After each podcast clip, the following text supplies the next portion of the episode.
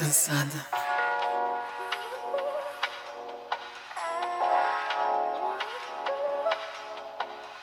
Se você é mulher, você está cansada. Se você é uma mulher que se relaciona com um macho heterotop em qualquer escala, você deve estar mais cansada, cansado ou cansado ainda. Pois vamos ser cansados juntos. Pepe Cansada chegou pra gente dar aquela desabafada básica sobre os homens. Todos eles, pai, irmão, tio, namorado, marido, amigo, colega de trabalho, sempre tem um pra tirar a nossa paciência em qualquer lugar.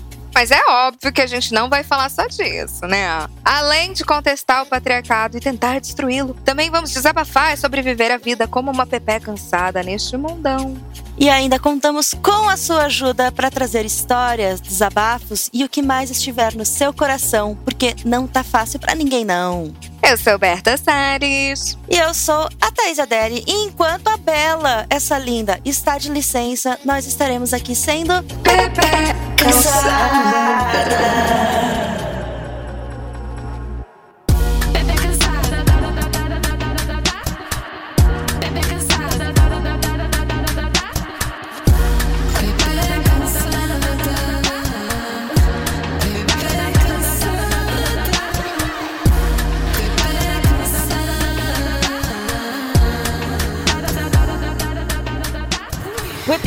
Hoje tem o apoio da editora Intrínseca, que acaba de lançar o romance A Trança, de Laetitia Colombani.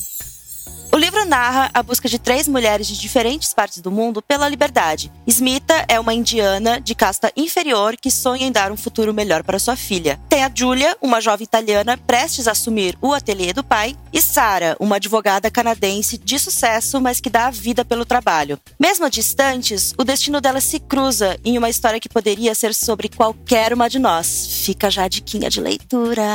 Ai, eu arrepiei até nem vou dizer onde.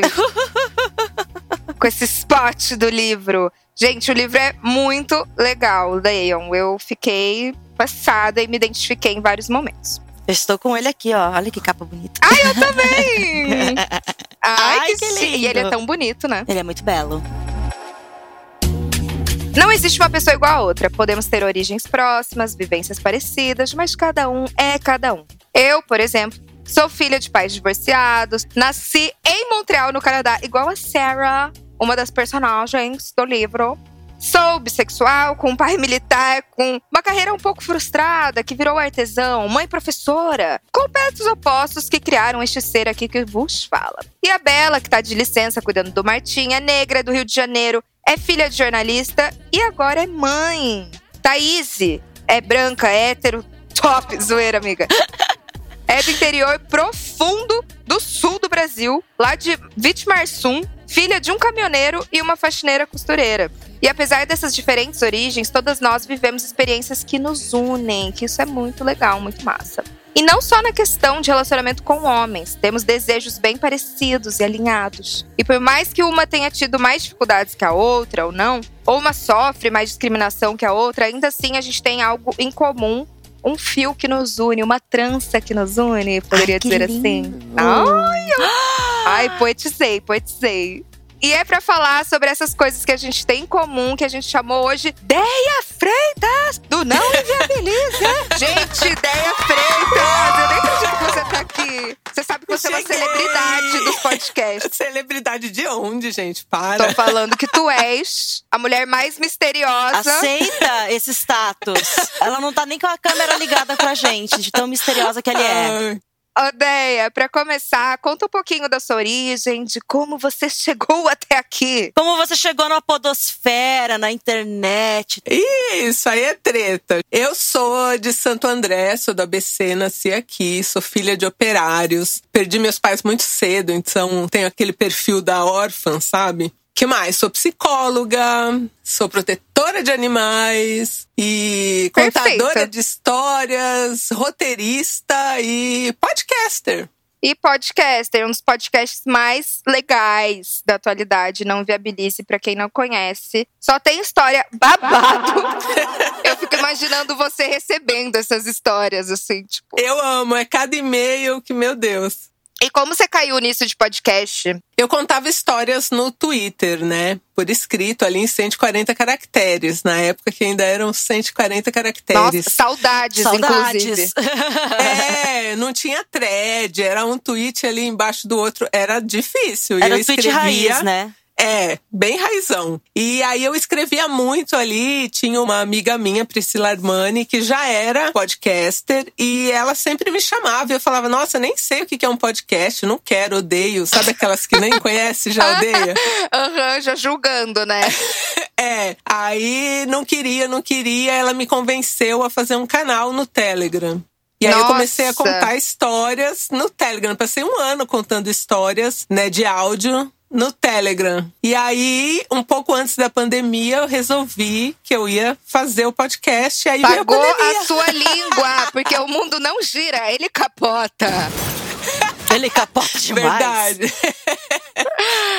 Vai, cara, mas é muito legal. E que incrível que você começou pelo Telegram. Eu sempre assim, achei que o Telegram era só pra mandar nude, sabe? Ai, nossa. Eu nunca soube que eu podia encontrar coisas legais no Telegram. É, não, e ninguém interagia comigo no canal. Eu contava a história, ninguém conseguia mandar mensagem, nada. Era assim, tipo um mundinho mágico, não inviabiliza? Sozinha. Não, é a melhor coisa, porque você fala e ninguém pode te rebater. Você só vai falando e, tipo, você quer me responder? Foda-se, não vai. é. Era como áudios de WhatsApp. Então era, sei lá, 30 áudios pra contar uma história. é, era um pouco complicado. Na sua bio tá assim, né? Por favor, não mandem áudios. É, porque assim, eu tenho que fazer o roteiro, então pra mim facilita o e-mail escrito, porque eu já tiro uns pedaços dali e tal. Em áudio eu tenho que transcrever o negócio, e aí não dá, né?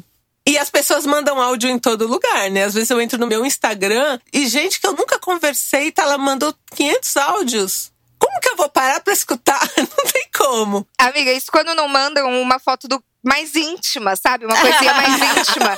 Esses dias eu recebi de um cara, gente, que eu nunca vi na vida. Uma foto um pirocão. Nunca vi. Sabe quando você vai lá no Instagram, no todas as solicitações? Aí tinha uma mensagem super emblemática, assim. Aí fui abrir, tinha uma foto do, da piroca. Eu nunca recebi piroca no Instagram, mas tem um cara que ele ora por mim todos os dias. Mas ora pela sua alma. É um pouco assustador, assim. A primeira mensagem dele foi, tipo, condenando uma história minha. E aí ele passou a orar por mim, tipo, pra eu sair disso, né? Ai, orar pela sua Ai, meu alma, Deus. pela sua salvação. É. Então ele fica ali, eu coloquei ele naquele que tem que a gente pode restringir, né? Ele nunca cai pra mim, só eu tenho que entrar lá naquelas mensagens que a gente nunca vê pra ver se ele tá lá, mas todo dia ele ora por mim. Ai, amém, né? Não deve ser ruim, sei lá, alguém orar pela gente. Ah, eu não sei, o Instagram dele é meio esquisito assim. Ai, bota uns olhos gregos, espada de São Jorge, cara. Odeia. E falando um pouco mais sobre você, quando você era pequena, você tinha algum sonho assim, do tipo, ah, eu quero ser tal coisa, ou eu quero ser assim? Eu tinha, eu tinha, mas meu sonho foi destruído muito rapidamente, assim. O meu sonho era ser Paquita. Até Eu achei que, eu você ia falar um bagulho sério. Não era meu sonho, é, não era sonho. Até que minha mãe me explicou que não tinha Paquita preta. Né? E que mesmo tendo a bombom ali, não, ela não era bem uma Paquita, não tava ali, né? Ela não era no, no padrão Paquita, né? Ela não usava a bota branca, aquelas coisas aradas todas. É, o que eu ficava inconformada, porque por que, né? Ela não podia. E aí foi meu primeiro sonho destruído, foi esse da Xuxa, de que só tinha Paquitas loiras. Essa porra de padronização já começa ali logo no começo, né? A gente olha. Ah, E esses dias rolou aí, né, um vídeo da Xuxa falando que ah, tinha que mostrar que no Brasil também tinham loiras. Não, e o que ela falou sobre testar vacina em carcerário, Olha, gente? Ai, pois é, Deus. né? Pois é. Então, Eu quer nunca dizer, ainda gostei bem. da Xuxa. não que nenhuma dessas apresentadoras infantis sejam, né, muito flores que se cheirem agora, porque né, tem a Eliana lá no SBT, a Angélica casada com o Luciano Huck. Eu gostava de todas, até do Sérgio Malandro. Aí depois, agora, há pouco tempo, descobri que o Bozo tem aquele filme lá que, O tipo, sei lá, Bingo. ele cheirava co é, cocaína. O Bozo é um Eu loucão. amava o Bozo. E ele era bem grosseiro com as crianças, mas eu achava bem ok, assim.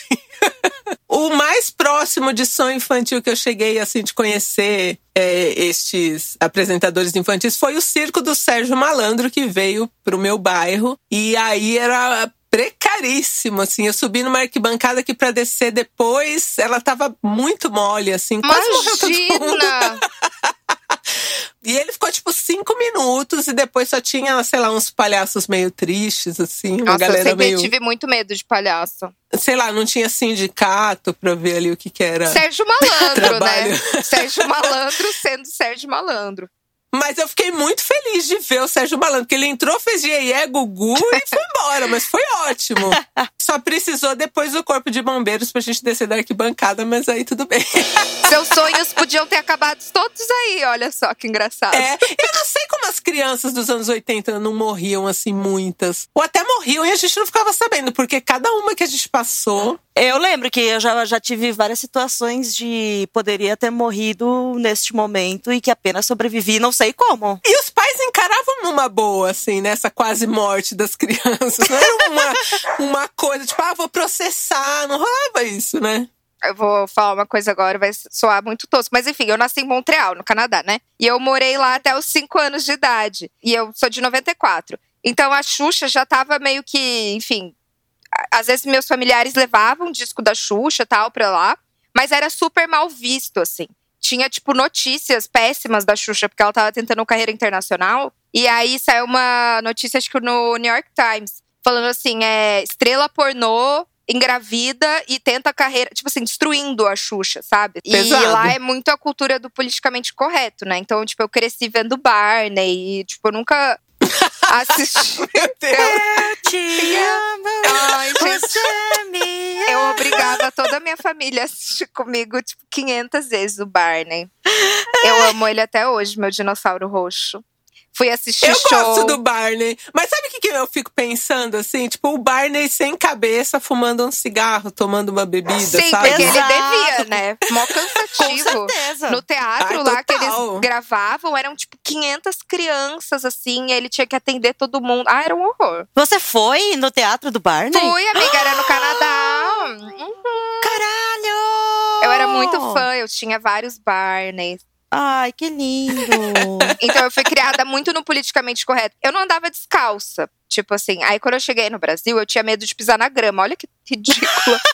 aí do nada eu, tipo, comecei a curtir muito as coisas do Brasil. Tipo, é o Chan, o axézão pesado. ficava pelada correndo pela casa. Eu mudei. Dançar na boquinha da garrafa. É.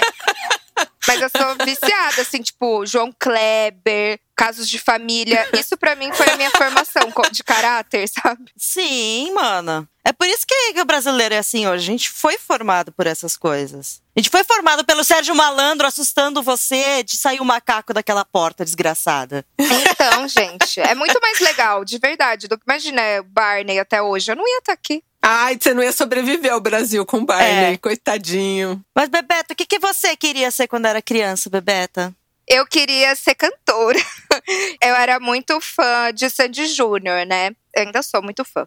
E meu sonho era ser a Sandy e receber várias premiações. Então, todo banho, assim, eu fingia que tava recebendo algum M. Aí eu fazia minhas performances de Britney Spears também. Eu sempre gostei muito. E e esse era meu sonho. Ou ter um programa de TV também era meu sonho.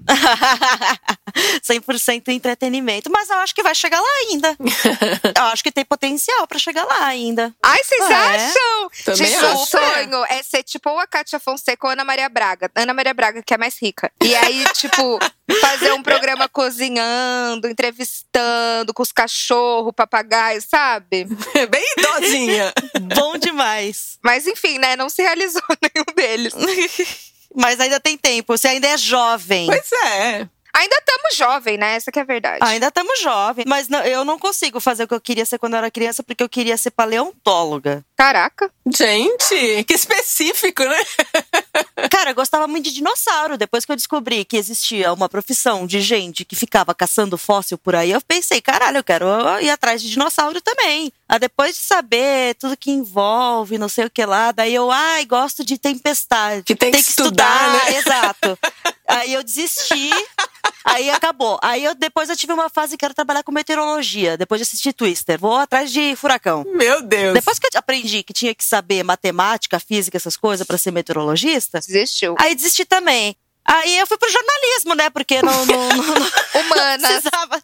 Humanas, né? O que a gente faz. Eu não sei fazer conta, eu não sou boa em ciência, vou fazer o quê? Jornalismo. E, e acabou o sonho novamente, né? Já o sonho não foi. Mais um sonho eu consegui realizar, que é sair de Santa Catarina. Aí, minha Olha. amiga, tá vendo? Ó que coisa boa. Esse sonho veio. Um monte de gato, um monte de bicho. Eita, nós. Delícia. Delícia demais. Meu maior sonho de criança era não ter que precisar crescer, porque era tão bom ser criança, né? Mas. Ai, meu sonho era crescer. Nossa, eu sabia desde sempre que ia ser ruim. Ah, eu gostava de ser criança, amava. Nossa, amava demais. Que imagina, mano, você tinha a escola, aí depois você tinha o dia inteiro livre pra fazer vários nadas. Pra ficar vendo Castelo Ratimbum na cultura reprisando mil vezes uma atrás da outra.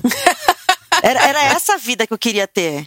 A cobra celeste. Exato. Será que eu fui jornalista por causa da jornalista cor-de-rosa lá, Penélope? Ah, pode Hum, ser, olha, uma boa. influência. Foi, acho que, a minha primeira influência de jornalismo. Que errado, mano. Acontece. Ah, caindo a ficha, né? Caindo todas as fichas agora. Gente, mas vocês estão falando de sonhos e tal. E o que, que vocês acham que travam a gente pra conquistar os nossos sonhos, pra realizar os nossos sonhos? Ideia. Ah, eu acho que no meu caso eu sou muito tímida e tenho muita preguiça. Dependendo do que envolver a coisa, se eu tiver que fazer muito esforço, assim, Ai, eu prefiro ficar onde procrastinadora. eu tô. Qual o seu É, signo, eu prefiro ficar onde eu tô. Touro, eu sou Eu taurina. Nossa, 100%. Eu sou do dia 15 e você do dia 14, A não gente é? já teve essa A gente já conversa. teve essa conversa. Minha amiga, minha cabecinha, vou te falar. Não, mas é, essa coisa da preguiça, eu acho que eu sou muito assim também, porque eu penso que, nossa, vai, ia ser muito legal conseguir isso daqui, mas daí eu penso em todo o trabalho e todo o processo que vem junto com o desejo de fazer alguma coisa, que eu penso, ah, acho que não. É, é bem isso. É bem isso. Eu sofro mais pelo medo de fracassar, sabe? Tipo, eu tenho muito Uhum. aquele autossabotagem, assim, eu sou muito sabotadora de mim mesma. Então eu acho que o que mais me brecou na minha vida era o medo do fracasso, assim, tipo, sabe? Ai, eu não consegui, mas ai, eu nem tentei tanto, sabe? Umas coisas assim. É, porque daí a, a, a sua tristeza, ela já vem preparada, né? Exato. É, tipo, você já tá meio que preparada pro, pra, pra falha. Então você pensa, ah, pelo menos eu não gastei tanto tempo e todas as minhas energias tentando algo que deu errado. Eu lido muito bem com fracassos, assim. Se eu acho que uma coisa não vai dar certo, eu tô ali no meio, eu falo, ai, gente, vou desistir, não quero mais. Você é E tranquila parto de pra desistir. outra coisa, sou bem tranquila mesmo. Ah, eu não. Eu, tipo, se eu pego uma coisa pra fazer, assim, eu vou até o final, quero dar o meu melhor, quero que seja a melhor coisa. Mas, assim, é difícil de eu chegar ao ponto de fazer. Eu sou assim desde o colégio. tipo, quando eu tinha prova, simulado, eu não estudava porque eu achava que eu já ia ir mal. Então, tipo, se eu não estudasse, não fizesse nada e fosse a vagar o que eu fui no ensino médio, era mais fácil, entendeu? Mas, enfim, muito autossabotagem. Não, 100%. Eu me saboto antes do mundo me sabotar. Porque daí, né, pelo menos você já. Ei! Eu faço dessas também. É uma triste. merda. A terapia me ajuda um pouco com isso. E acho que vem muito da questão da nossa autoestima também, que a gente já falou no, no, no episódio sobre a autoestima do homem hétero top. A gente não, não pensa de que é capaz de conseguir as coisas, né? Tem a preguiça, tem a autossabotagem, tem a autoestima, tá tudo conspirando contra nós. É verdade. Eles, pelo contrário, né? Às vezes não tem competência nenhuma e já, nossa, se acham. É exato. uns lixo feio que se acham ainda. Ó, todo dia. Começamos a falar mal de homem! Ai, adoro. A, a língua coça. A língua coça. Olha, quase todo dia eu recebo dicas de homens de- do que eu devo fazer no meu podcast. Vai Tá criar seu brincando. podcast? Ah, todo dia. Nossa, e Todo que, você dia. responde? Alguns eu respondo quando é assim que eu tô puta da vida já o dia todo, eu pego um pra bater boca. e aí arraso. ah, sou grossa mesmo. É ótimo!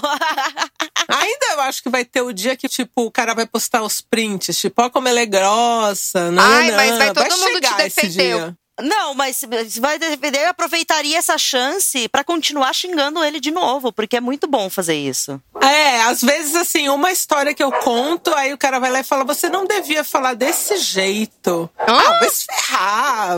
Faz você, sabe? então, lixo. É, faz o seu podcast. fala do jeito que você quer. Você não é tão fodão? Vai lá e faz. Faz melhor. ou pior, ou não faz. Foda-se, só não vem falar comigo, sabe assim? Só não vem encher a porra do meu saco, né?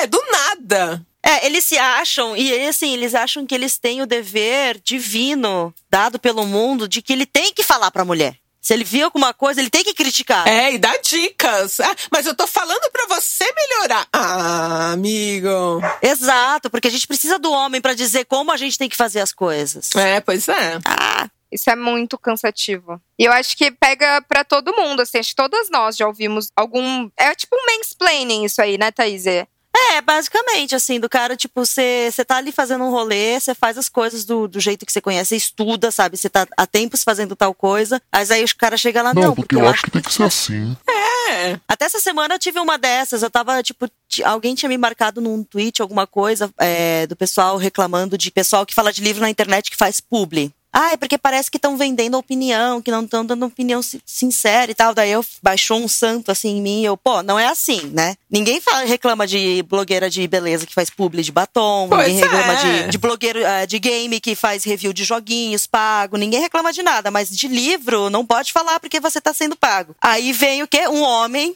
Mas Claro. realmente não rola? Realmente não rola uma pressão assim pra falar melhor? E, Porra, não! Se o cara é sério, ele vai fazer a opinião sincera dele, sabe? E, tipo, não, não tem essa. Ah, mas tem que ter um lá pra dizer, mas será que se não é assim, assim, essa deu? Não, amigo, pelo amor de Deus. Ai, cansadas.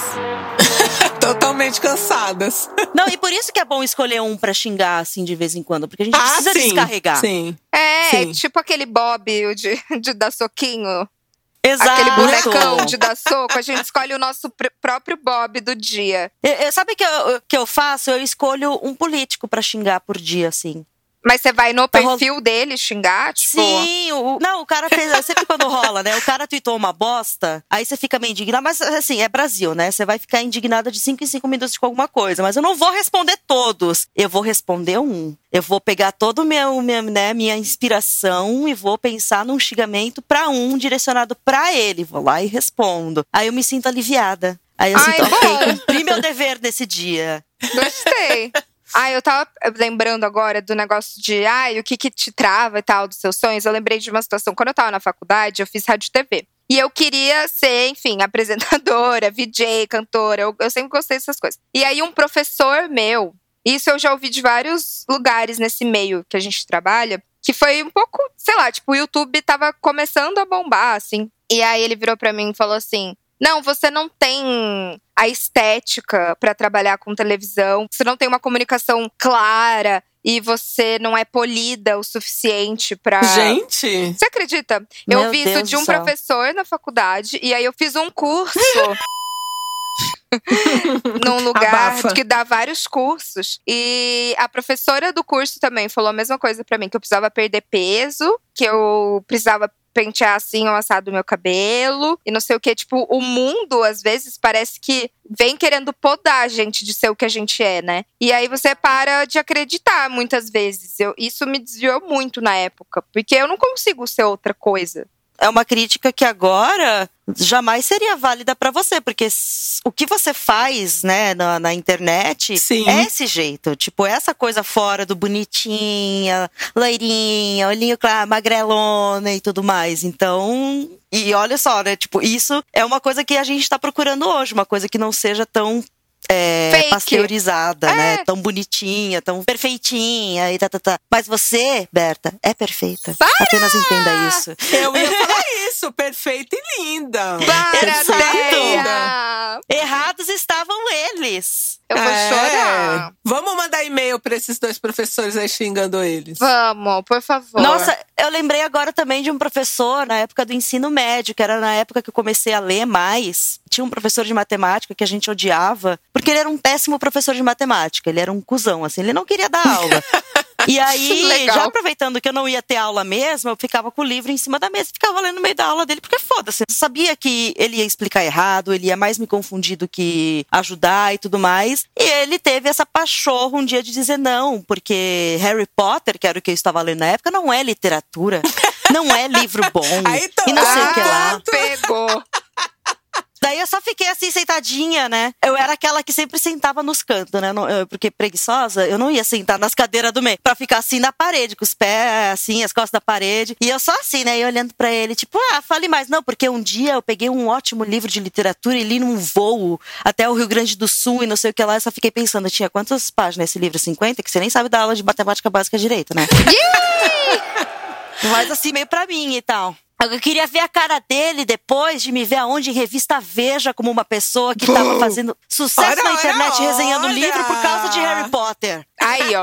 Tá vendo? Chupa. Acho que a gente podia pegar, depois desse episódio, e mandar mensagem pra todas essas pessoas. Ah, eu acho que ele já morreu. Ah, pobrezinho. Ah, melhorou.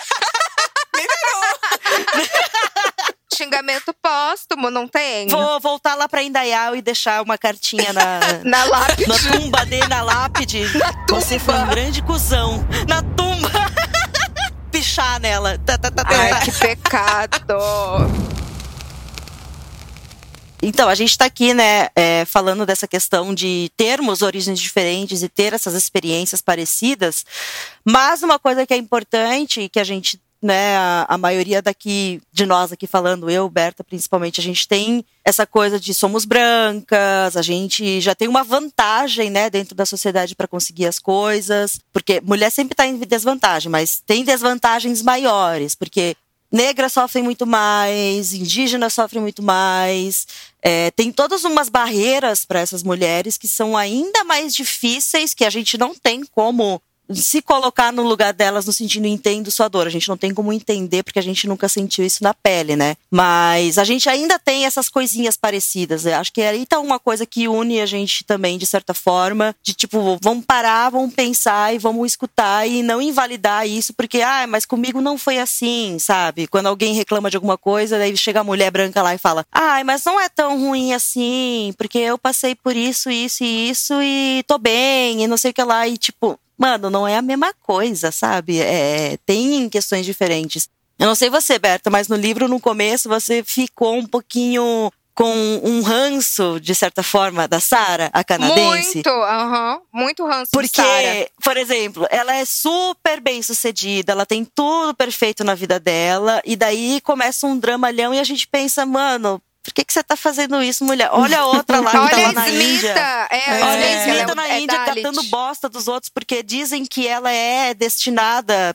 Ela é uma Dalit e ela só pode fazer isso, sabe? O negócio dela na Terra é expurgar os pecados da vida anterior, catando bosta das pessoas na rua. E você fica nessa de tipo, mano, você já parou pra pensar no que o outro sofre? Dá essa perspectiva de três mulheres completamente diferentes, assim. Com contextos diferentes, né? E aí você começa realmente a comparar, assim, a história uma da outra. Não, sabe o que é mais engraçado? Quando vocês estavam no começo falando, contando um pouquinho do livro, eu, na hora, me identifiquei com a mulher de casta inferior. Com a na hora. Smita. Totalmente, assim, sem saber quase nada do livro, eu me identifiquei na hora com ela. É um lugar que eu imagino o que ela passou e eu consigo estar nesse lugar dela sem saber muita coisa, entendeu? É é meio louco, assim, de se explicar. eu lendo nessa né, as partes da Smita, por mais que né, a, a minha família e origem e tudo mais não seja tão miserável nesse sentido de pobreza, sabe, de falta de oportunidade, mas eu pensei muito na minha mãe, por exemplo, porque na visão, né, aqui, sociedade ocidental, Brasil e tudo mais, minha mãe que era faxineira, ela seria a casta inferior, ela tá ali para limpar as coisas dos outros. E lendo eu pensei muito nela porque era isso, o que ela não queria que eu tivesse esse mesmo destino dela, sabe? Não que ela pensasse vou ser faxineira para sempre, mas eu via claramente assim depois, né, de adulta pensando, ela não me pedia ou não- nem me deixava às vezes fazer coisa dentro de casa, tipo ajudar a limpar e fazer as coisas, porque ela não queria que eu pensasse que eu fosse feita só para isso. Ela não queria que eu trabalhasse desde de nova, porque porque ela não queria que eu passasse pela mesma coisa que ela, de ter que largar a escola para começar a trabalhar e ajudar a família. Ela e meu, meu pai também sempre fizeram de tudo para estuda, estuda, estuda. A gente te dá as coisas que a gente não teve quando era criança para ter uma vida melhor, sabe? Tipo, por mais que nunca pensasse, ah, você vai ser isso, você vai ser aquilo, mas é o que a Smith quer. Ela quer que a filha dela estude, ela quer que ela sabe ler e escrever, porque ela não quer que a filha tenha que passar pelas mesmas coisas que ela passou. E eu lembrei muito da minha mãe nessa hora, lendo essa parte, porque é, é isso. Você quer ver um exercício que mostra bem claramente assim como nós não partimos do mesmo lugar? Por exemplo, a sua mãe é uma mulher branca. Sim, uma sim. faxineira, mulher branca. Se pegasse a sua mãe, mulher branca, que era uma faxineira, que é uma faxineira, eu não sei se é ainda, e minha mãe, que nunca foi faxineira, que é uma mulher negra, colocasse as duas lado a lado e perguntasse quem é a faxineira, para quem você acha que ia ser a maioria das respostas? Exato, mano, exato. Uma coisa que a, da história da Smith, assim, que é, tem muito a ver com a religião, né? Dentro do hinduísmo existem várias vertentes, enfim. Mas o Dalit é como se ele fosse condicionado a ter aquela vida, sabe? Então, é como se ela não realmente não tivesse, ela realmente não tem uma escapatória, né? Parece que é uma condição que já vem com a pessoa e ela tem que morrer assim. Um sistema de castas. A gente não tem essa coisa de castas aqui no Brasil, por exemplo, mas é o mesmo pensamento que o pessoal tem da, das pessoas negras, né? Tipo, você. Eu, eu, lembro que eu tava vendo até, tava passando propaganda na. Ne, negros, indígenas e tudo mais. Tava passando propaganda de uma série que estreou na Globoplay agora, de falas indígenas. Ah, uh -huh que tem uma médica cardiologista indígena. E é isso, o cara chegou, tipo, ela chegou na primeira aula do, do curso de medicina e o professor falando para ela que ela não devia estar tá lá. Exato. Porque ela é indígena, sabe? Então tem essa coisa de você não pertence a esse lugar e você não vai conseguir isso porque aqui não é o seu lugar, sabe? E mesmo quando chega no lugar, ela vai ser confundida com a faxineira do hospital, com vai. a enfermeira, com a atendente menos médica. Exato. Vai chegar a pessoa, ah, eu quero falar com a médica, mas eu sou a médica. Daí a pessoa fica tipo, não. Vocês assistiram um filme que saiu agora na Netflix? Agora faz um mês, mais ou menos. É um filme brasileiro que chama M8 Quando a Morte Socorre a Vida. Que Assisti. é. Você assistiu, Deia? É muito bom, né? Você gostou? Achei fraco. Sério? Achei fraco. É, porque assim, eles, eles tentaram colocar muitas pautas. Eu entendo a premissa, entendo a intenção, mas eu achei muito fraco, assim, o filme em si. Mas é aquilo, o rapaz tá ali estudando, né? Mas ninguém ali vê ele como igual, né? É, e ele, enfim, os corpos que ele mais se relaciona lá são os corpos que ele tem que estudar anatomia, que são os corpos mortos, Exato. né? Isso é muito. Eu achei isso, a premissa é muito forte. Então, desculpa, Deia. Não achei o filme fraco, mas tudo bem. Você achou chato? Fraco. Eu tava esperando mais, sabe? É, é que o trailer, o trailer mais. é melhor do que o filme. Do que o filme. Vejam o bem trailer. mais. mas, mas tem bons momentos pra refletir. Tem alguns, tem alguns, sim. É, eu, eu, né, óbvio, eu como uma, uma mulher branca, assim, assistindo, eu fiquei impactada, mas claro que é muito diferente. É, né? A gente também é, né? a- Cortei a vibe do filme, desculpa. né? Desculpa, Deia. Você vai me odiar. A Berta já tá quase assim, desculpa que eu nasci, gente. Não vou mais sugerir filmes hoje. É louca. Vai sugerir sim que ainda Eu tem vou, tanto eu que vou, se recebe vou. pra dar.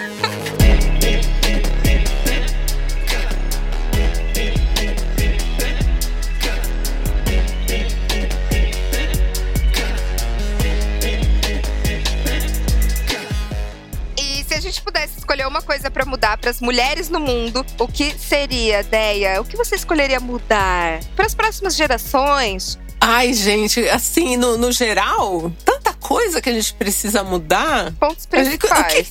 se a gente parar pra pensar do que a gente conquistou até agora como mulher, é tão pouquinho, né? É bem pouquinho. Eu acho tão pouco. Sei lá, começando com salários melhores, É, mais igualdade, né? Salarial é bom pra começar. Eu acho que iria de. Seria muito bom se no futuro não tivesse mais homem. Ia resolver todos os problemas da mulher. Mas, amiga, vamos lá. Vamos lá. Tô brincando! Eu também penso muito nisso, mas às vezes eu paro e penso: eu conseguiria viver sem uma piroca até o final da minha vida? Ah, conseguiria, né? É, acho que sim. mas também no sistema capitalista que a gente vive, ia continuar tendo relação de poder, mulher sobre mulher, Ia. com certeza. Claro. Com certeza. Mas eu acho que uma coisa que eu sempre penso, que eu gostaria muito que eu tivesse essa liberdade de ser, é a liberdade de ser medíocre. Essa Nossa. coisa. Não, de ser medíocre no sentido de não precisar ter que se esforçar horrores pra fazer qualquer coisinha pra ser levada a sério, sabe? Pra alguém dar crédito pro que você faz, pra te chamar pra fazer as coisas. Eu vejo tanto cara medíocre por aí fazendo tantas coisas que eu gostaria de estar fazendo também, mas pra eu chegar lá, eu teria que me esforçar e dar um- uma boa parte da minha energia, sanidade mental e não sei o que, que eu apenas não, não quero me sacrificar pra isso, mas eu também vou acabar não tendo essas coisas, sabe? Porque eu sinto muitas vezes que a gente tem que tentar dar conta de tudo, do psicológico, sozinho, conta da casa, conta do trabalho, sem ninguém pra dar um- uma ajudinha aí, enquanto os caras sendo fazendo o mínimo, tem toda a ajuda do mundo pra conseguir o que quer. É, e quando faz uma coisinha a mais, Todo aí mundo bate um palma. exaltado, Oi, né? construiu uma capela Eu pra ia mulher. falar isso agora.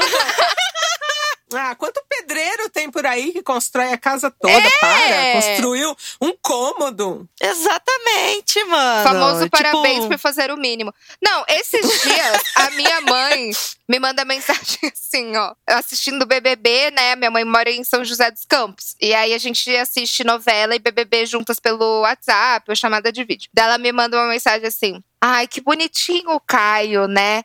Ele é tão fiel à mulher dele. Nossa, eu fico tão feliz de. Eu falei assim, quê? Não, mas é, tem tanta mulher bonita na casa. E eu fiquei assim, ó, mãe? Daí eu falei, é o famoso parabéns por fazer o mínimo, né? Ele está sendo fiel à Exato. mulher dele. Os caras Ah. fazem o mínimo, mano. O Arthur botou um óculos, ficou mais bonitinho. Ó, olha a carinha de bom moço que ele tem. O Arthur fez umas piadinhas e tal, e umas brincadeirinhas com o Gil. Ai, como ele é. O Arthur votaria no Gil se ele fosse do PT. Nossa! Mano, Mínimo. mínimo e continua sendo escroto. Agora, se a mulher trai, ela é a puta. Se a mulher faz qualquer coisinha fora do que é esperado, ela já é escrachada. Então, deixa ser medíocre também. É, deixa eu a gente errar, tá na escala. Deixa eu fazer merda. A gente ainda tá abaixo dos homens, né? Mesma história do paredão lá do Rodolfo da Sara. Sim. Tipo, tudo bem que a Sara é muito péssima, né? Mas o Rodolfo tinha tido falas homofóbicas, sabe? Foi racista e, tipo, a galera perdoa antes de perdoar uma mulher. Não, e batom de cereja tocando em todo lugar, inclusive dentro da minha cabeça. Da minha, eu ia falar isso agora.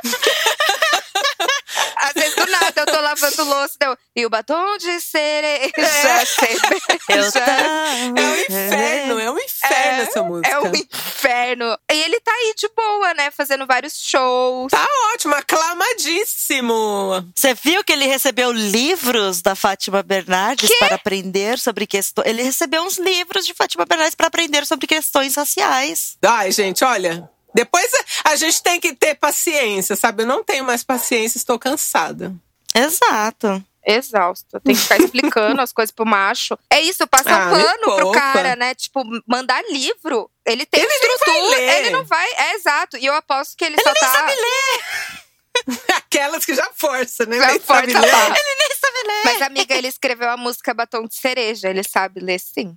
Que? Ele pode ter ditado para alguém e alguém ter datilografado. É dele a letra? P- Vamos pesquisar, vamos ver aí. Batom de cereja, quem é a letra? Eu sei inteira já, por causa do cara que vende pão, que vende ovos. Todo carro de som que passa na minha rua, meu vizinho ama. Começa o dia com batom de cereja. Aqui também os ca- o carro de ovo sempre toca Batom de Cereja.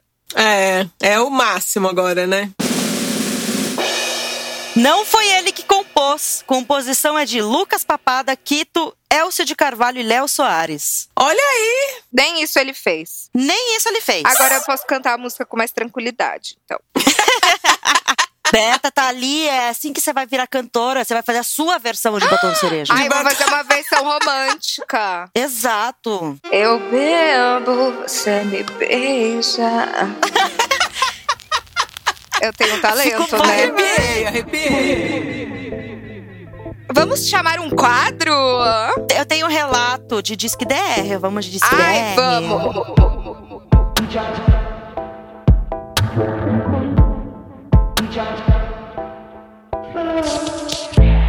Este desabafo veio de Débora, que estava ouvindo nosso episódio sobre mulheres autônomas independentes e como elas deixam os caras amedrontados. E ela mandou seu relato que tem a ver com isso, que é. Eu trabalhava no comércio da minha cidade e o salário não era tão bom assim. Meu ex-namorado recebia um pouco a mais do que eu. Então recebi uma proposta para trabalhar em uma empresa e ofertar um salário bem maior que o dele, e óbvio que aceitei, porque, né, não é burra, tem que acertar dinheiro sim. Quando cheguei em casa e fui contar para ele, toda animada, ele ficou super bravo e mandou mensagem pro chefe dele pedindo aumento e me disse a seguinte frase: "Não admito que minha mulher ganhe mais do que eu". Enfim, por isso que é ex. Eu ia falar isso agora, ainda bem que é ex, né? Livramento, Débora. Não, e o cara nem pra dizer um parabéns. Não é só frase de mulher não ganha mais que. É ele liga, mandar mensagem pro chefe dizendo, me dá um aumento. Não, ele passou de Porque todos minha mulher os tá ganhando mais. É, tudo gira em torno desse princesinho aí, né? É, tudo gira Exato. em torno do pau dele, coitado. Nossa, que lixo de pessoa. E eu achei que comigo já era ruim, que eu contei nesse episódio do meu ex, que quando eu comecei a ganhar mais que ele, eu tive uma promoção de trabalho. A primeira coisa que ele me disse foi que eu poderia pagar mais aluguel em casa, que eu poderia ajudar mais em casa com as contas. Sendo que a gente tava começando a vida junto, sabe? Enfim, o horror. E por que, que tem que contar quanto ganha pro macho de vocês? Para. Mas ele tava no telefone do meu lado. Aí eu falei feliz. Falei, pô, vou ganhar um pouquinho a mais. Consegui. Entendeu? Fala que é 100 reais, 100 reais a mais. Pronto. 100 reais de É, aumento. Guarda o seu dinheiro, mulher, sabe? Esse é o conselho que eu dou. Guardem seu dinheiro, mulheres. Não precisa contar nada. Não dá dinheiro pra homem. Ah, hoje em dia eu não conto mesmo. Eles que lutem. É. Você sempre dizer, Você é ah, misteriosa, dinheiro. igual a Deia. Olha Vou aí. começar a ser misteriosa, não aparecer e tal.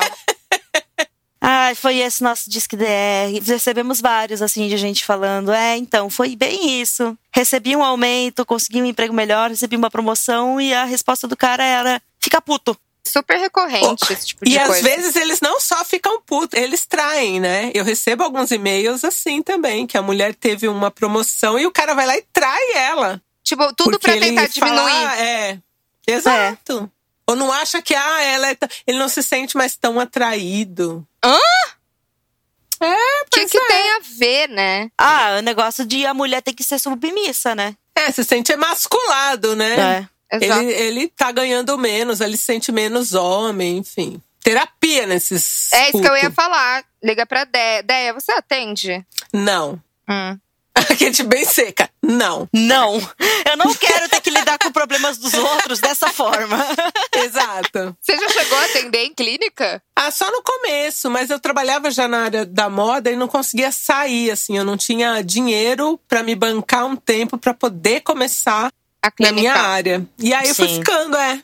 Hum. Não, é que é difícil, né? Eu tenho uma amiga que ela é formada também em psicologia e a gente conversava, ela sempre dizia como era foda ela conseguir entrar nessa área, conseguir se estabelecer Ah, sim, e, abrir- e ter a sim. clínica própria. E a maioria dos É. atendimentos que ela fazia era pra, tipo, de organizações carentes, então era gratuito, é bem complicado. Isso, atendimento social ou com valor menor, né? Então eu não tinha esse fôlego financeiro pra poder, né? Eu me banco sozinha desde os 16 anos, então eu não tinha esse fôlego realmente pra largar e aí desencanei. Entendi, mas é boa a sua formação como psicóloga, né? Com o podcast acabou casando, assim, né? Ah, é sim, a gente nunca deixa, né? Nunca deixei de ser psicóloga, né? Só Ah. no clínico. Odeia, com os relatos que você recebe, você se identifica muito, assim, com o que as pessoas mandam ou é totalmente diferente, assim, da... Olha, tudo que eu recebo ali são coisas que eu já vivi um pouco, ou que alguém já viveu, que eu conheço, porque não são histórias, tirando uma ou outra, não são histórias tão extraordinárias, né? É mais ou menos o dia a dia. Alguém que foi corno, alguém que levou um golpe. O eu que mais tem corna. é de corno, né? É, eu já fui corno, eu já levei golpe, eu já paguei coisa pra namorado, enfim. Quem não, né? Já paguei coisa pra não namorado, ou seja, trouxíssima. É, pois é, né? Eu Quem também. nunca emprestou um cartão, fez um crediário, sabe? Né? Quem não, não tava saindo com o cara e ficou com o nome sujo no SPC por causa do homem. Eu recebo várias, assim. Tem muita mulher que compra moto, né, pros caras. e aí... Quê? Gente. É, os caras não pagam, né? Aí você não quer sujar seu nome ou você paga a moto. Ô, Passada. complicado. Coisa da moto é complicado. Ah, manda o consórcio voltar lá e arranca a moto do cara. É, às vezes dá busca e apreensão, né? Porque você para de pagar. Mas aí É. o cara volta com você, te dá uns beijos, aí você vai lá e paga. Ah, é porque é, o cara pisa na bola dele, vem todo fofinho, é, e aí você perdoa. Ai, a gente é muito trouxa. Ah, é bem minha cara perdoar. Aberta pagando a moto. É, eu pagando todas as prestações da moto, todo o crediário. eu faria isso. Ai, bom demais. Agora vamos pro chorou por cima ou chorou por baixo? Você tem, né, Thaís? Você chorou por onde? Eu chorei por baixo. É um milagre! É um milagre, mas obviamente foi um chorar por baixo, assim. É o mínimo que eu merecia naquele dia, que era ver a foto de Milo Ventimiglia usando shortinho, mostrando suas belas pernocas. Ai, que homem gostoso. Nossa, desde Olha Gilmore gente- Girls. Não, Jazz, melhor namorado que a Rory teve. Eu não aceito quem fala Dean e quem fala Logan. Ai, eu acho que dois tá... podre. O Dean Exato, é um que- que- idiota. E machista pra caralho. Que nunca quis que a Rory crescesse na vida. Queria que ela ficasse na mesma cidadezinha, na casa, morando com ele, tivesse família. É, igual ele acabou fazendo e foi lá e o que traiu a esposa com Rory. Exato. Aí o picolé de limão. Aí, picolé de limão. Aí eu posso mandar um relato falso, mas aí é de uma série? Faça isso, não me faça perder tempo. Tá bom, Deia. Desculpa, desculpa por tudo de hoje. Ai, você tem alguma situação, Deia, que você ficou muito feliz ou muito triste essa semana? Olha, eu tenho, mas é, é um assunto que eu tô a semana toda aí falando, que é sobre Desabafo. aquele fiapo da banana. Fiapo da banana. A banana não tem um fiapo? Tem, é horrível. Então, mas eu fiquei sabendo essa semana que tem muito nutriente naquele fiapo da banana. Então eu coloquei uma meta pra mim, que era tentar comer aquele fiapo da banana. Eu tô tentando a semana toda, mas é muito difícil. Ele é meio indigesto. esse é. Não, e é ruim de mastigar. Enfim, é muito ruim. Ele eu fico estraga triste. a consistência da banana. Exato. Eu sinto que vou me engasgar com o fiapo da banana. Não. Então, e aí eu tô tentando essa semana, mas eu tô triste porque eu coloquei como meta comer os fiapos da banana da semana, mas não tá rolando. Então é uma coisa que eu chorei. Tô meio chateada com esse tema, já trouxe esse tema várias vezes aí nas redes sociais. O fiapo da E banana. Tem um nome, eu esqueci agora, mas tem até um nome. É, uma- é importante o fiapo da banana. Mas eu não sabia que ele era bom. Ele é super incrível. O que, que ele tem? Ah, ele tem um monte de nutrientes, assim. Aí eu, eu li em algum lugar que seria adequado, seria melhor se a gente comesse a banana com fiapo. Falei, bom, o fiapo tá aqui, por que não? Mas não é fácil. Na matéria parecia fácil, mas não é fácil. Chama floema, floema. Floema. É isso aí, floema. Para banana, os feixes são de tremenda importância, pois são tecidos de condução que transportam alimentos e água na fruta, fornecendo nutrientes, ou seja, tá tudo na porra do fiapo. Ah, tá concentrado lá. É, E a gente não come. eu postei isso, aí teve gente lá falando que, ah, se você come pouca fibra, é bom você comer o fiapo da banana. Hum, faz um cocôzinho bom. É, não, mas é que pensando assim, agora talvez eu vou tentar comer esse fiapo, mesmo que a consistência não seja boa. Porque pior ainda é quando ele gruda no seu dedo, você tenta jogar ele no lixo, ele não sai, sabe? Nossa, Ele e fica ele lá. gruda na beira do lixo, assim, fora, porque ele não conseguiu entrar. Exato, fica que nem fio dental no banheiro quando você vai jogar no lixo, fica Ai, aquele por fora. E fica também o fiapo da banana por fora. Eu adoro que a gente tá falando do fiapo da banana. A meia hora. Meia hora. Pesquisando na internet, né? Sobre o fiapo da banana. Desculpa, pepecers que estão ouvindo, mas isso é uma informação muito importante, o fiapo da banana. Eu acho importante. Eu aprendi alguma coisa nova hoje. Aí, tá vendo? E a hora que você for comer uma banana, você vai dar uma olhada naquele fiapo e fala: será que eu tento? Será que não? Porque não é fácil, gente. Vocês vão ver. Não é fácil. Putz, acho que essa é a mensagem que a gente vai deixar com o podcast de hoje. Dane-se a história das nossas vidas. Pepe cansada. Eu não chorei por cima e nem por baixo, ultimamente, sem emoções. Eu só trabalho, eu sou a Sarah. Pra quem ainda não leu, a Sara, eu comecei a pegar um ódio, porque ela é aquela a pessoa que ela vai deixar tudo de lado e dedicar a vida 100% pro trabalho. Tipo, ela não vai dar atenção pros filhos, ela não vai dar atenção pros relacionamentos, tanto que está o quê? Solteira. É, não solteira, divorciada, mas assim, nem procurando gente, ela não tem tempo para isso. E enquanto eu lia, eu só ia pensando, miga, você vai fazer isso, você vai se fuder. Isso não vai retornar para você, vai ser pior e é o que acontece. Mas ela tem um final melhor. Nunca retorna. Verdade. Não retornou pra Sarah. Porque eu já fui Sarah também. Acho que mulher, né, foi muito Sarah, assim, Sarah. É, de se dedicar. Porque assim, as minhas questões de autoestima sempre foram resolvidas com sucesso profissional, parece, sabe? Uhum. Então, tipo, ai, sei lá, minha vida amorosa tá horrível, ai, mas pelo menos minha carreira tá, tá indo bem. Sabe uma coisa assim? Sim. Pra mim preenche muito espaço. Até um momento que realmente, tipo, vai olhar ao meu redor, atualmente não transo, não beijo na boca. Mesmo porque estamos na pandemia. Também, também. Mas não flerto. Ah, isso é importante. Flertar é bom. Pra quem sabe, eu não sei. Eu também não. Eu flerto de um jeito muito errado, mas é o que a gente tem, né? Tem que se contentar com isso. Eu tava pensando nisso, sobre se eu também flerto errado, porque eu acho que eu sou muito agressiva no flerte. No sentido de. Ai, vem aqui me dar uns beijos?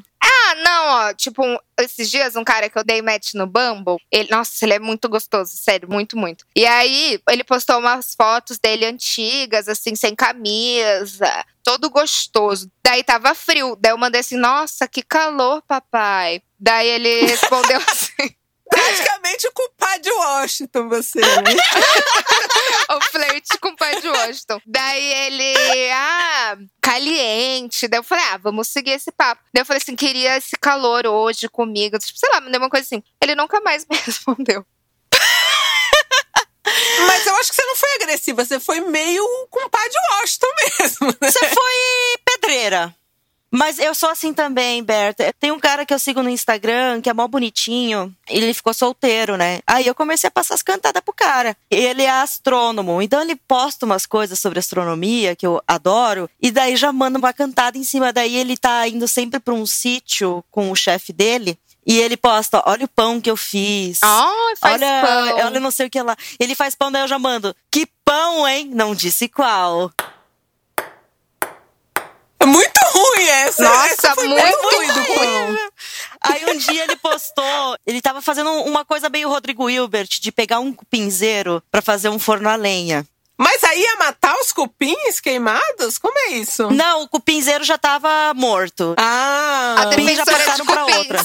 Mas matar cupim, não. o foco, né? O foco da pessoa. O cupim já tinha deixado o cupinzeiro, já, já partiu pra outro cupim. O cupinzeiro estava vazio. Aí ele Ah, postou ok. uma foto sem camisa, todo suado, porque tava lá fazendo força pra rolar o cupinzeiro morro abaixo, não sei o que lá. Eu, menina, eu continue com esse tipo de conteúdo, que tá ótimo, vai fazer sucesso. E eu só fico, mano, o cara deve me achar tão tosca, tão tosca, deve ficar com tanta Ai. vergonha com as cantadas que eu passo pra ele.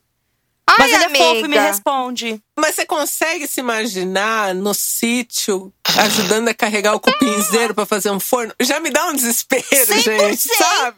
Ah, para. Aqui eu ajudava na plantação de fumo lá da, da, da Ai, nossa mano. senhora, não. Aqui é 100% mato. Sério. Não, eu sou totalmente. eu sou totalmente anti fazer coisas assim, muito Anti-natureza. elaborantes. Não, eu sou Não. anti do it yourself, sabe? Assim, tipo essas coisas Sim. de faça você mesmo. Eu prefiro comprar. ah, eu também. Eu prefiro comprar também. Eu não gosto de fazer sozinha, mas fazer junto com outra pessoa. Com um boy Bele- gostoso. Não sei, é que- com um boy gostoso, pra tomar um banhozinho de rio depois. Ai, eu não carrego o cupinzeiro por ninguém. eu acho que essa é a meta, né? Por quem, por quem você carrega um cupinzeiro?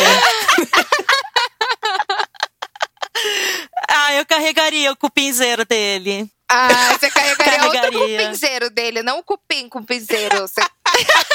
você quer carregar outra coisa, minha filha. Eu quero que Ai. ele me carregue. Nossa, podia ter mandado. Eu podia ser este cupinzeiro, mas não mandei, olha só. Ai, nossa, Não, pior, ainda não. bem que não. Não mesmo. Ainda bem que não mandou. É por isso que eu não transo, tá? É isso. Mais uma semana sem transar. sem Estamos sentar no a- cupim. Sem sentar- Mais uma semana sem sentar no cupim e assim seguimos. Ai, bom demais.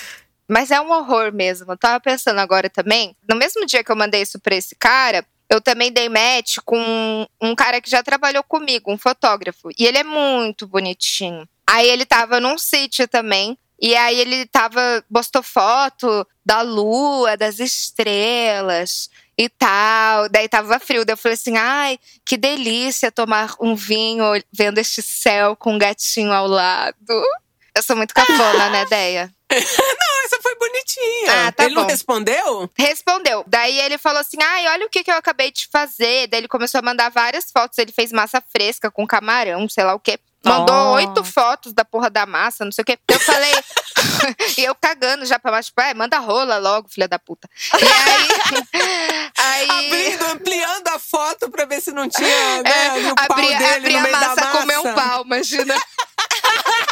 Que Usei a horror. rola de rolo. Aí nada, só palhaçada. Aí eu falei, ai, que saco, né? Tá, tipo, o que, que ele quer? Que eu elogie a porra da massa. Daí eu falei assim, ai, um dia, Sim. um dia bora comer junto, fazendo isso aqui. Não respondeu, ignorou. Parou? Acho que ele queria que você falasse da massa. Porque você não elogiou a massa. Eu elogiei. Eu falei, nossa, essa massa ficou muito bonita. Um dia você podia Ah. fazer pra mim. Pô, cuzão. Ih, é, otário. Deu o biscoito que o cara Ai, queria, porque olha. pra ele mandar oito fotos de massa, ele queria muito um parabéns. Oito, Oito fotos. fotos É todo o processo da porra da massa. Eu assim, ai, Cristo.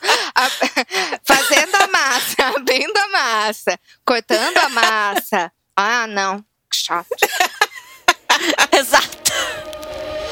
Vamos então pro nosso último quadro. Está chegando ao fim. Vamos então pro É dando que se recebe.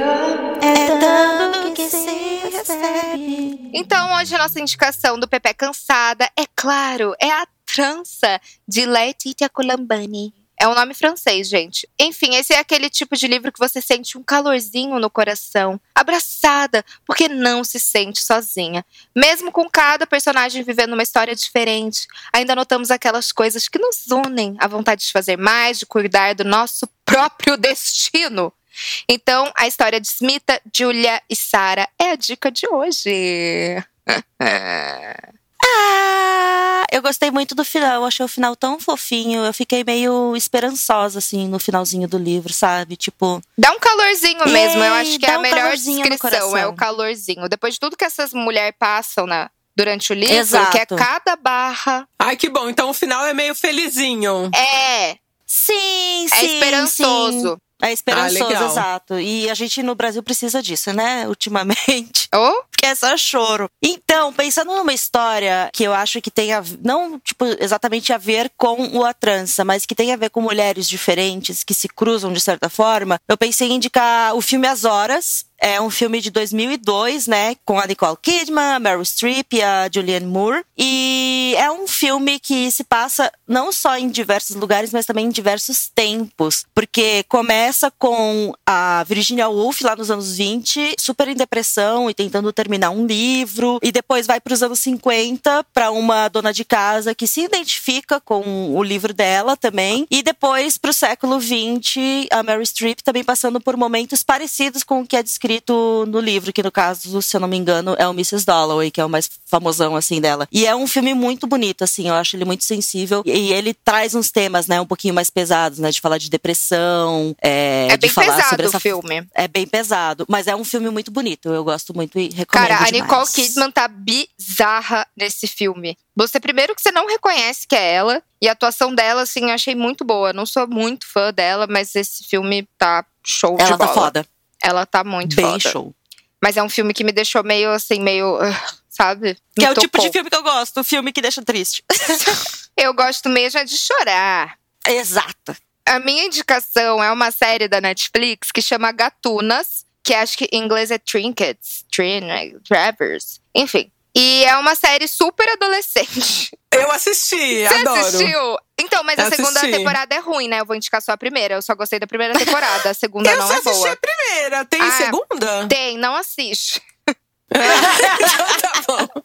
Porque a primeira foi muito boa, né? Ela é aquela comédia, meio românticazinha, assim. Mas conta a história de três meninas que se unem, que elas são cleptomaníacas. Então elas se conhecem, elas são da mesma escola, mas elas se encontram de fato e começam a ser amigas né, nessa reunião de cleptomaníacos que tem lá na cidade delas. E aí começam a se desdobrar várias situações, elas são muito diferentes, assim, cada uma tem um background diferente. A principal é a Elodie, que é uma menina que foi criada pelo pai, que é lésbica, e tem um irmãozinho pequeno. É muito fechada, ela é muito tímida. E aí, nessa, nessas reuniões, ela acaba ficando muito amiga das duas outras personagens, que é a Mo e a Tabitha, que também não são amigas entre si na escola. Então elas têm essa amizade meio secreta, unida pelo fato de serem cleptomaníacas. E é muito divertidinho, né, Deia? É, eu gostei. Achei, assim, levinho até. É gostosinho pra passar o tempo, né? Pra não pensar no Brasil. É, pra não pensar no Brasil. É boa. A primeira temporada é bem gostosinha de assistir. Passa rapidinho. Tipo, os episódios são muito rápidos. São 20, 30 minutinhos. É, são curtinhos, né? Sim. É bem legal. Eu gostei. E agora é você, Deia. Ah, então, eu queria indicar uma série do Globoplay sobre a vacina, mas eu não sei o nome. Ai, Ah, é. Então, essa aí. Essa aí. Globo. Essa aí. agora. É. Mas você assistiu? Não. Mas eu queria indicar. Vacinas. É isso aí. É essa aí. Eu acho que é, é o tema, entendeu? A gente tem que assistir juntas. Vamos! A gente faz um Eu tô, que zoom. nem, o- eu tô que nem o Silvio Santos. Eu não assisti, mas é muito bom. Mas eu recomendo. Faço isso direto. O pessoal pede indicação de livro. Eu falo, ai, lê esse daqui que vai ser bem legal. Mas você já leu? Não. Mas eu acho que vai ser bem legal. Faço várias vezes. A corrida da vacina? A corrida das vacinas. das vacinas, é isso aí. Vamos assistir juntas, então? A gente marca um zoom. Ah, eu acho. Eu acho. Mesmo porque parece que tem umas cenas assim que a gente vai ficar bem na noia. Ai, legal. Nossa. Aquelas. É. Porque, porque é isso, né? Pega muito no que a gente tá vivendo agora. Então, deve ser bom. Ah, igual o amor de mãe na pandemia, gente. Ai, Ai, foi horrível. Eu odiei aquele- o final da o novela. que, que aconteceu com o horrível. roteiro, né? Ah, encurtou, tentaram enfiar tudo numa coisa menor e cagou tudo. Ai, mas me fazia Muito companhia. Eu sinto falta. Império agora. E Império devia se chamar Sugar Daddy. Ah, sim. Ai, tem essa parte. Não chegou ainda, né? Não chegou ainda, mas vai chegar. É. Preguiça. Eu achei os diálogos muito ruins. Tipo, o menino sai do nada, daí um louco, nada a ver na rodoviária, dá um emprego pra ele na puta que pariu. É. E morre. Já anda de helicóptero. No primeiro dia já andou É. de helicóptero. Daí, quando ele chega lá no final do episódio, do primeiro episódio, pra falar com a Regina Duarte, Oh, péssima. aí que o que, que você fez pra chegar até aqui dele? Perdi meu grande amor, matei um homem e enterrei meu melhor amigo. Você conheceu o cara 24 Exato, horas. eu ia falar isso. Que melhor amigo, tá Ele louco? matou. mas- Quem ele matou? O bigode.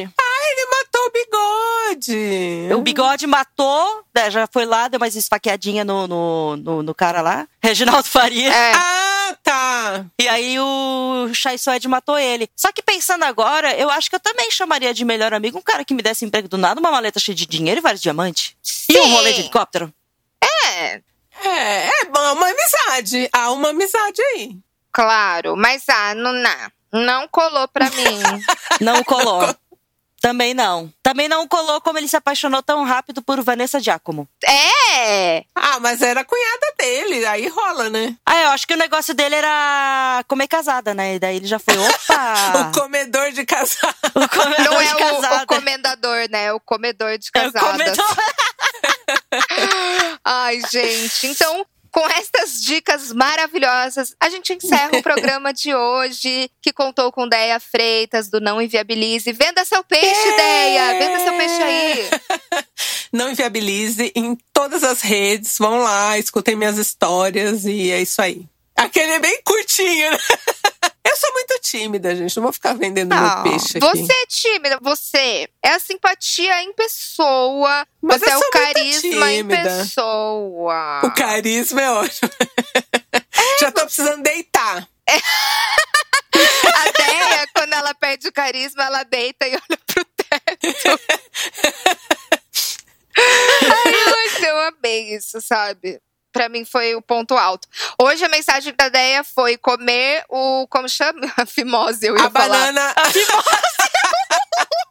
A banana com fiapo. Chama de fiapo que não tem erro. Floema fiapo da banana. Essa é a mensagem que Deia deixou hoje. Ela sempre ensina muito, sabe? Tem momento conchinha pra encerrar. Tem um trechinho de livro, só pra gente sentir um pouquinho.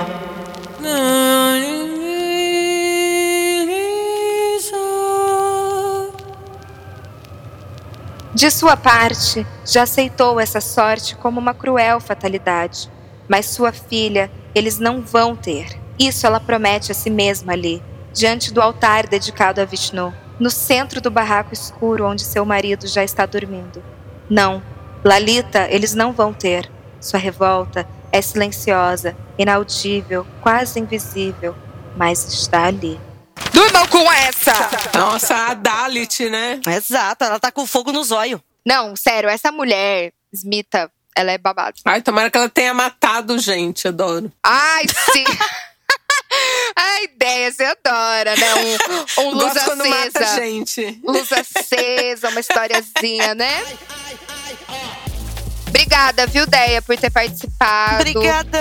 Ah, eu amei, amei. Me chama sempre. Deia, bora colar no podcast? Então a gente vai te ligar sempre, tá? Tá. Então tá. Então, um beijo, Pepeckers, e até a próxima sexta-feira. Obrigada, Zamunda, por editar este podcast da forma mais perfeita deste mundo. Um beijo, até semana que vem. Um beijo, gente. Beijo, tchau.